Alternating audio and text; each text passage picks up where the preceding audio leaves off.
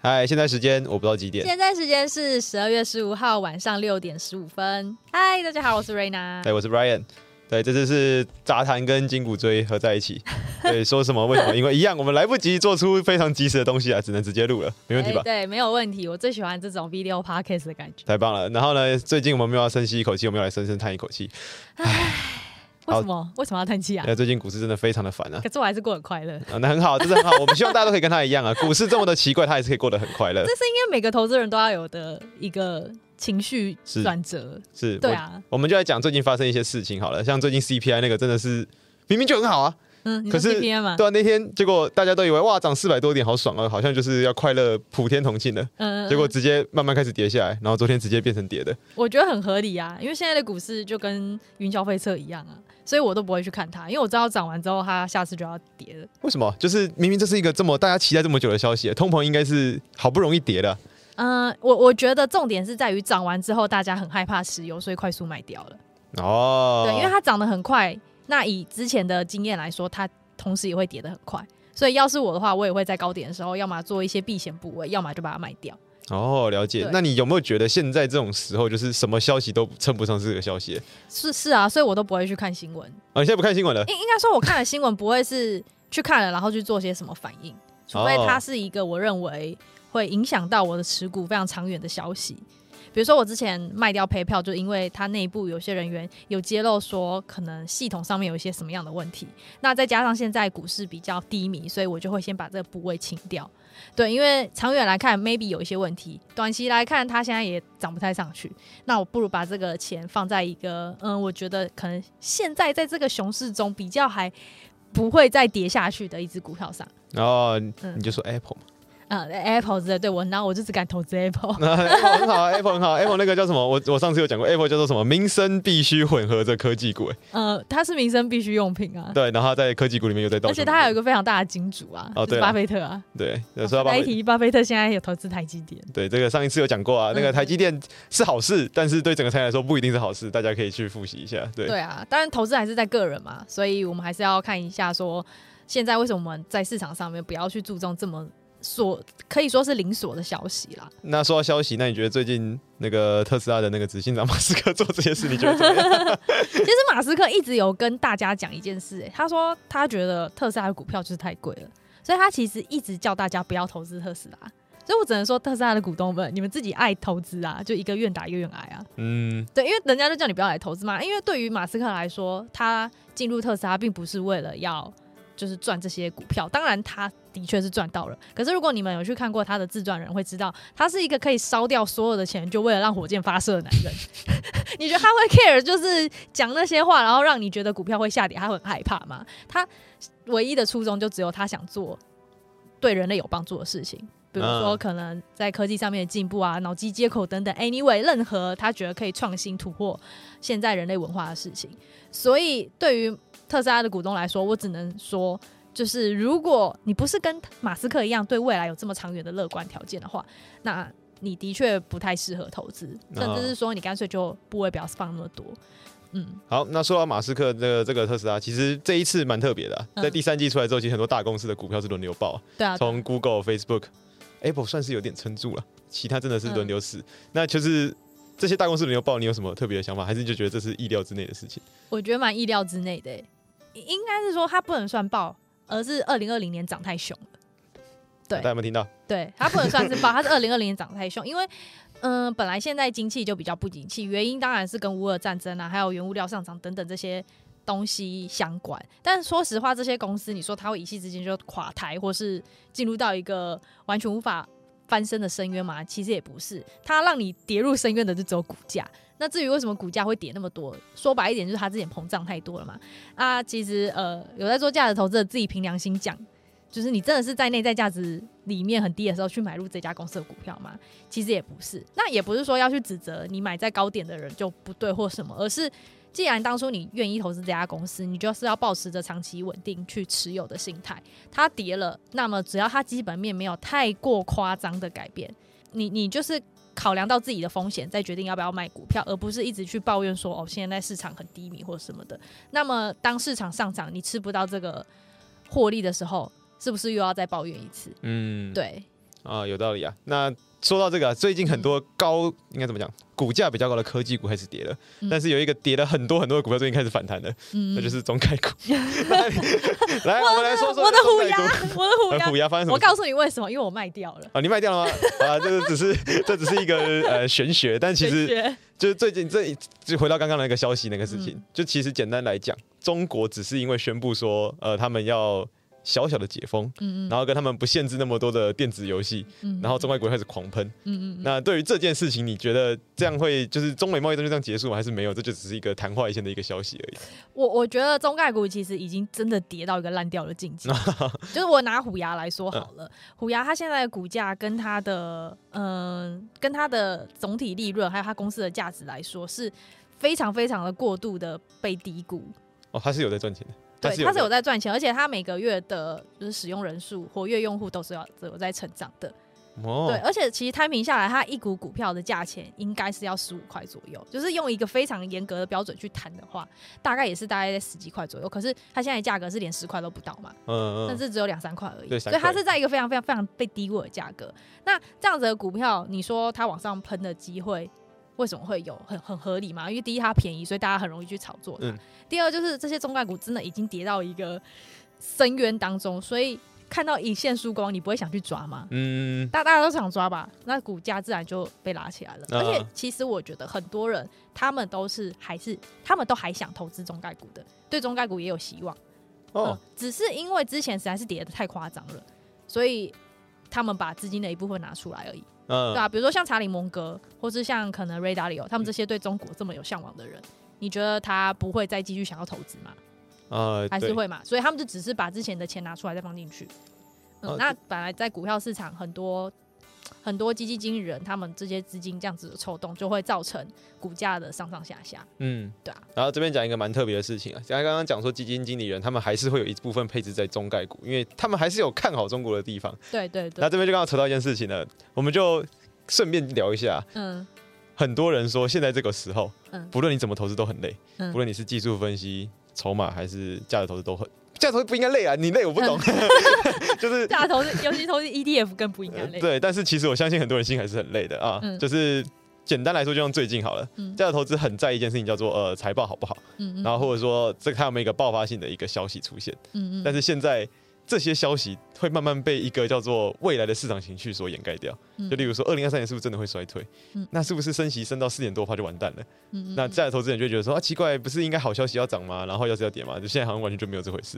那技术分就更不用说了，一天涨五百点，可能给你跌五百点。对，你一下做多一下做空，有时候会扒到扒的要死。那你觉得不论哪一种投资，就是最重要的是什么？就是技术分析现在也死啊，价值投资也死啊。那为什么你还可以过这么快乐？我还可以做不快乐？我觉得是因为我把投资。不不不是当成我的主要人生的一个目标，它算是一个，嗯，就我这样讲好了，大家出社会一定都会开始存钱嘛，然后都会存在银行，然后甚至很多人的梦想就是存钱买房。但先跟大家讲，除非你年收入大概好几百万，不然你存钱买房是不可能的，就是存钱买房这件事是不可能的，你一定要投资，因为钱放在银行基本上就是死水。所以站在我的角度，我拿去投资的钱，并不是为了快速致富。我只是把它作为一个可能在未来它可以最低限度盖掉通膨这件事情的一个防备而已。对，所以并不是说大家都要去炒着高风险的投资，你也可以炒低风险的投资。像比如说最近美国的国债啊什么的，它的比率其实都很好，收益都很好。那美国国债这种东西基本上就是无风险投资，都远比你放在银行还要好。对，所以为什么我们现在的心情不会受影响？因为我们知道说从为呃，从以前看到现在，股票市场就是一直经历着衰退，衰退，呃，说错，一直经历着 就衰退跟升息互相的交换，嗯、就没有市场会一直的衰退跟一直的往上攀升。嗯，所以其实现在来说，我就是明确的可以知道未来一定会往上走。嗯，因为整个市场的周期就是这样，所以不需要太过担心。那我也要跟那些你现在非常担心的人讲，为什么你现在这么担心？有一大个原因是因为你把整个身家都压进去了，你可能在二零二零年的时候太嗨，把身家压进去了，所以现在一有赔，你就会赔得很惨痛。但还是要讲一件事情是，嗯，不是说生活还是要过下去，而是其实说白一点，你的资金啊，它都是要一直不断的累积。嗯，像很多可能我们现在学生，或者我自己节目的一些听众，他的资金就只有十万、二十万。我真的要跟他们讲，你就算赔了五万，那又如何？赔了五十趴五万，那又如何？你要做的事情应该是更努力，想办法把你的本金去拉厚，这样子在下一次牛市的时候，你才可以拉开呃财富间的距离。嗯、所以现在熊市才是一个你该进场的时机。嗯。对，但很多人熊市的时候害怕，然后牛市的时候又过度兴奋，结果又跌到熊市，就一直疯狂这样轮回，那要怎么赚钱？嗯，哦，这边我要刚好强调一件事情，他讲的很好，你在牛你在熊市到牛市这个才是你进场的好时间呢、啊。而且复利不是说你一定要股息再投入，股息再投入，复利的意思很简单，十趴涨十十块钱的股票涨十趴，嗯，就是十一块。对，你报这个股票报到一百块的时候，它就算只涨十趴，你一天就多多赚了十块钱。对，它就只是个耐心问题，它不是你说哦，我一定要有股息投入，放更多钱进去才有复利，没有没有没有。对啊，它涨的就是复利了。我给大家一个我现在自己的做法好了，因为我自己在美股上面也亏损蛮多的，嗯，因为我在二零二零年也建厂蛮多，但我自己的做法会是我把这个东西就放在那边，我就不理它了，因为我们价值投资啊，我自己投资的股票我也非常有自信。就是我是有挑选过，不是那种阿猫阿狗的股票，所以我就放着。即使可能像 Facebook 这种股票已经跌了五十趴，啊，算了，我就放着。那你把这个放着，先不要理它。接着你另外一部分，我的主动收入继续去累积我下一波可以投资的资金，因为可能我会觉得明年或是再久一点后年，它一定会往上成长。在那个时候，你有没有钱可以投入才是重点。所以你现在一直执着在。你现在一直执着在哦，我赔了很多钱，而不是为了下一波的上涨去准备资金是没有意义的。你反而会错过下一波的上涨。嗯，对，因为或许你现在投资的那些东西，它可能在下一波上涨的时候也没有办法涨回你原本的高点，但也没关系，你可以在这之前先去累积其他的资金，然后做一个新的投资。对，可以很好。嗯、那说到这边了，我们就发现其实你很多时候都已经先想好接下来要干嘛了。嗯嗯。那接下来就是圣诞节。嗯，还有过年，Merry Christmas。对，我必须讲一件事情呢，这个是一个市场上的一个怎么讲啊，就是一个小习俗了，就是其实市场在。市场在圣诞节的时候，很多人都会说什么美股的圣诞节行情啊，这绝对是假议题。圣诞节其实它的那叫怎么讲？开盘时间变短了，对，开盘时间变短，成交量只会变小，对，成交量变小一定不会有大行情，可以吗？大家记得这件事情。而且大家自己想想看，过年期间你想要炒股吗？你应该是想要跟家人团聚吧？对，然后呃，虽然台湾过年美国还是有开市，但是其实美国第一季从头到尾都不是一个很好的一季。嗯，从以前到现在，对，从以前到现在，第一季就是一个大家都还在观望的时候，尤其像现在这个。这个什么升息啊，这些事情，大家一定观望的态度更严重。我敢保证，从现在开始到我们过年完，成交量不会越来越高，它只会越来越。跟你的麦克风一样。对，它只会，它只会在那边这样晃动，它不会有任何的改变。所以在这段时间，你有什么建议的做法？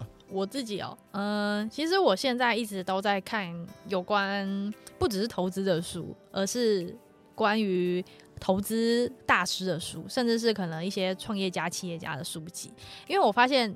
如果你去学习他们的投资的想法，或是他创业的想法，对于你未来在大趋势上面的投资有很大的帮助。嗯，对，因为这些人他们都不是说，哎、欸，我投资了，我刚好赛中了一个金鸡母，所以突然变有钱。比如说，嗯，我举我很喜欢的 Peter Thiel 来说，哦，他投资了 Facebook，又开创了 PayPal，现在又投资了一家 Palantir 公司。除此之外，他还大概陆陆续续有创了六七个左右的对冲基金公司。所以你觉得，对于他来说，成功是一个运气吗？绝对不是，是一个 SOP。所以这些人他们创业一定有一个方法论。嗯，虽然说虽然说不是绝对可以成功，但至少会有一个框架是可以去循序的。嗯，好，那我们再来以马斯克来说，马斯克创造了 SpaceX，然后又加入了特斯拉，让特斯拉兴起，又创造了 Open AI。最近大家都在玩 Open AI 的东西嘛？嗯、什么 Chat GPT 是不是很强？他想用 Open AI 写稿。对，我就说用 Open AI 写，用 AI 写稿。对，所以对，所以你会发现这些创业家他们。的成功都不是一时的，他都是连续性的创造很多东西，所以他的一些哲学或是他的思考方式绝对是可以学习的。对，然后再来的话呢，我也会很喜欢去看投资大师的一些书，比如说可能巴菲特的就不用讲了，然后查理蒙格，像是嗯、呃，还有现代的我也会看，比如说我最近在看一本叫什么《社畜的社畜的财富》什么什么的，是一个韩国的对冲。韩国的作手去写的书籍，对，那我都会去参考他们的这些投资心法啊。其实你们看来看去都会发现到一件事情，虽然说每个人投资的方法都不一样，有些人是价值投资，有人些人是短线投资，有些人可能是呃事件投型投资者，有些人是可能在做，比如说总体经济面的投资。嗯、但不管怎么样，他们的大方向心法都会是一样的。嗯、对，他们的大方向心法都会是一样的。所以这些心法你到底能不能够掌握，是一个重点。嗯，那我觉得很多人在投资之前都会觉得，呃，我一定要学很难的财报看法，我一定要就是做很厉害的可能对冲，或是说短线交易的方法等等等等的。这些当然都没有错，这些都是可以学习。但是如果你在学习这些所谓的嗯技巧之前，没有先把所谓的基础知识学起来的话，那你会做的很累，而且你的失败几率也会非常的高。嗯，因为你没有一个心理的底在你背后。就就我拿股票来说好了，如果你没有一个信念是股票会一直往上涨，你做股票一定会非常的痛苦。因为你不知道它到底什么时候会涨，什么时候会跌，你每天都在猜。嗯。可是对于价值投资者来说，我们的最基本信念就是股票在未来一定会往上涨。哇，可以。对，就是我们先不管挑什么股票，嗯、至少你投资 S&P 五百，嗯，你一定相信一件事情，就是股票一定会往上涨，不然你干嘛投资股票？嗯。如果它未来会跌，你干嘛投资股票？哇，我这边讲一些事情啊。Rena 讲了两个很重要的事情，第一个叫做你对股，你对公司要有信念；第二个，那些大师都是有 SOP，他们的 SOP 竟然不是什么财报 SOP，不是什么呃我要在五日线停损的 SOP，他们的 SOP 反而是一个心态上面的 SOP，一个他们如何找到一间呃值得投资公司的那个 SOP，而不是怎么分析公司的 SOP。对，甚至是如果他就算要做技术面，也是有他的 SOP 哦。嗯，比如说我最近看一个，他是做呃事件型交易者，嗯，他会告诉你告诉你说，他每天早上四点钟就起来。在查那些资料，因为他是韩国的交易者，嗯、那好像大概八点开盘嘛，所以他是每天四点就起来做资料哦，然后他会告诉你他怎么样做资料，以及他在看到事件发生的时候他会怎么去想。我们常说你在做交易的时候要有第二层的思考，你不能应该只是像 Brian 刚刚说的啊，看到新闻说哎、欸、这件事情发生了，然后就赌它会涨还是跌？嗯嗯，这这这就是个赌博。可是一个新闻发生的同时，你可以看得到说它在未来 maybe 有什么样的。发展，那就是第二层的思考。嗯，比如说我们现在 CPI 看到它公布出来，东西是变好的，嗯嗯，它的数据情况是变好的。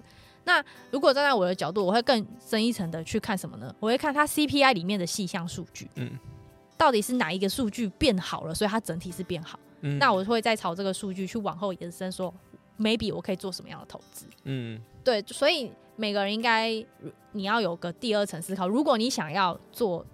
呃，你想要成为一个更加有效率的投资者，不不说什么成功或失败，更效率的投资者，就赚钱更有效率的话，对，应该要做些这些事情。嗯所以大家记得，就是看到一个新闻事件或者是任何一个消息后面，你要在想着是这个背后的原因是什么。嗯、这背后原因，我敢保证是 Rena 想的跟我想的会不一样。嗯、可是只要你想出来的方法有办法说服自己的时候，其实这就是一个你投资会很有底气的时候了。对。那当你有底气的时候，其实你就不容易做出非常不理性的投资。对。对。可是台湾就也是一个妙物嘛。台湾最喜欢什么？台湾最喜欢就是第一个叫跟单，嗯、而且跟单还是跟股票的单。对。那第二个还是。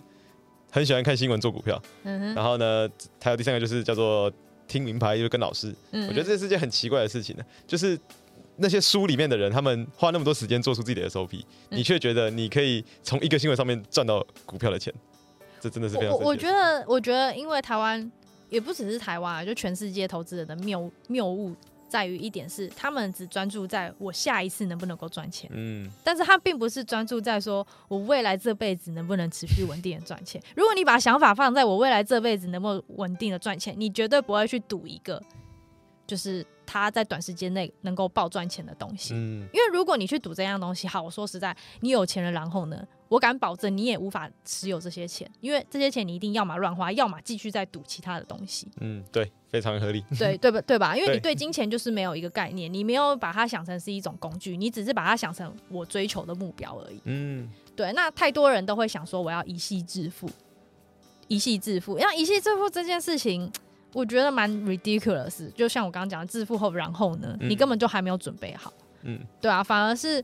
嗯，我觉得稳稳的去想要怎么样，在一个你设定好的目标内达到你想要的金额，你只要能够做到这件事，其实你已经赢了市场上百分之九十的投资人。嗯，海瑞亚讲一个很好的东西啊，那这刚刚刚刚好顺便业配一下，我们还是有持续会开一些财商的课程，财商课程。对，那报名也就在下方而已啊，所以大家记得哦。好，那最后我们聊一下就是。终于连假要到了，嗯，你有什么推荐投资相关或者是心态相关的电影吗？哎、欸，其实真的，你刚刚有讲到电影，因为很多人其实看不了书，我不知道为什么，就大家很喜欢去上一些有的没有课，但就不愿意静下心来好好阅读一本也才不过四百块钱的书籍。嗯，就比如说我常常有推推荐什么投资最重要的事情、啊，嗯，或者是说可能像可能查理芒格或是巴菲特的书等等这些，嗯、就。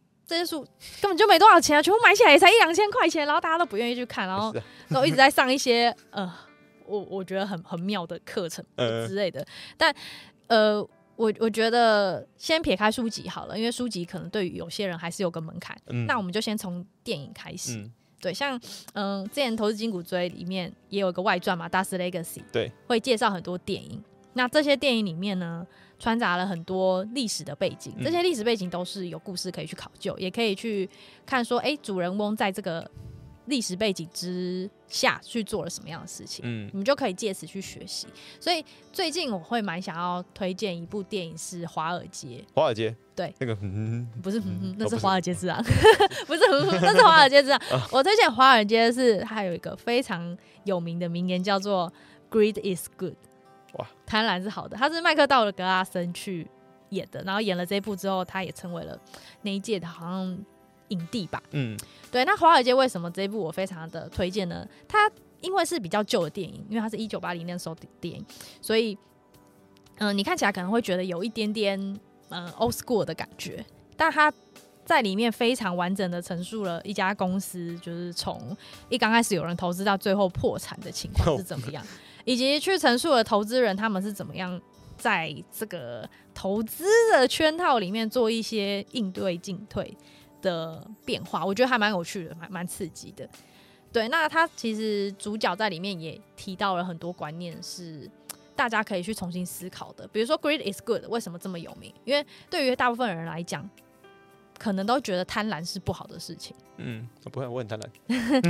那他其实，在第二集，因为他这个电影有分两集，嗯嗯，第一个是华尔街，第二个是华尔街，然后金钱万岁。他在第二集的演讲里面就有提到，嗯，贪婪可以使一个人买了一间房之后觉得还不够，所以用用房子去增贷再买第二间房。可是今天如果你不不够贪婪，你是不是就哦，我觉得我有这间房子就好了，嗯，甚至是忍受着，嗯，假如我们在台湾可能每年不到两趴的。那个房屋收租率，嗯，对，因为你不够贪婪，你就不会去想办法赚更多的钱。嗯，哦，他的贪婪跟我们讲的一件事蛮常讲到的。我们很常说设一个财务目标，对，那个财务目标绝对不是说什么我要每天都吃得到大餐，绝对不是。对对，不是这种无聊的 贪婪，而而而是有点像是玩游戏的感觉。对，你要想办法累积更多积分。嗯嗯，你要怎么样在你现在已经赚到的钱或是有的资本上面想办法再去套更多钱出来？嗯，就比比如说以我自己的做法好了，我们可能。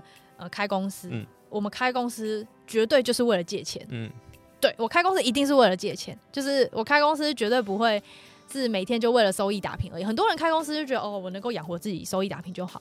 那我我，我请问各位，你们为什么不去上班就好？嗯、你上班你也不需要负责任，你还有稳稳的收入，甚至是。对于公司来说，你就算做的太烂，他们也没办法 fire 你，很难啦。因为现在台湾的劳工是非常的有保障的，嗯、你真的没有必要开一家公司或者开一间店，然后折磨自己。嗯、如果没有钱的情况之下，那我发现很多人常常就是抱持着，哦，我就我就开公司嘛，然后想办法收益打拼，就这样。可是他没有想过，说我开公司可可以怎么样的去让开公司这件事情得到更多资源。嗯、像我举一个例子，大家可能不知道，如果你在台湾开公司。啊、呃，如果你卖东西开发票都要被抽税嘛，嗯，对。可是如果你卖东西给国外，它有一定额度是不用被抽税的，因为台湾的政府是鼓励人民可以去国外做生意，鼓励台湾人卖东西给国外，嗯，对。所以这件事情，如果你知道了，你是不是哎、欸、就会想办法把东西卖到国外，嗯、而不是只是国内？那这件事情我觉得是贪婪的、啊，嗯、因为想办法赚更多钱，但这是坏的事情吗？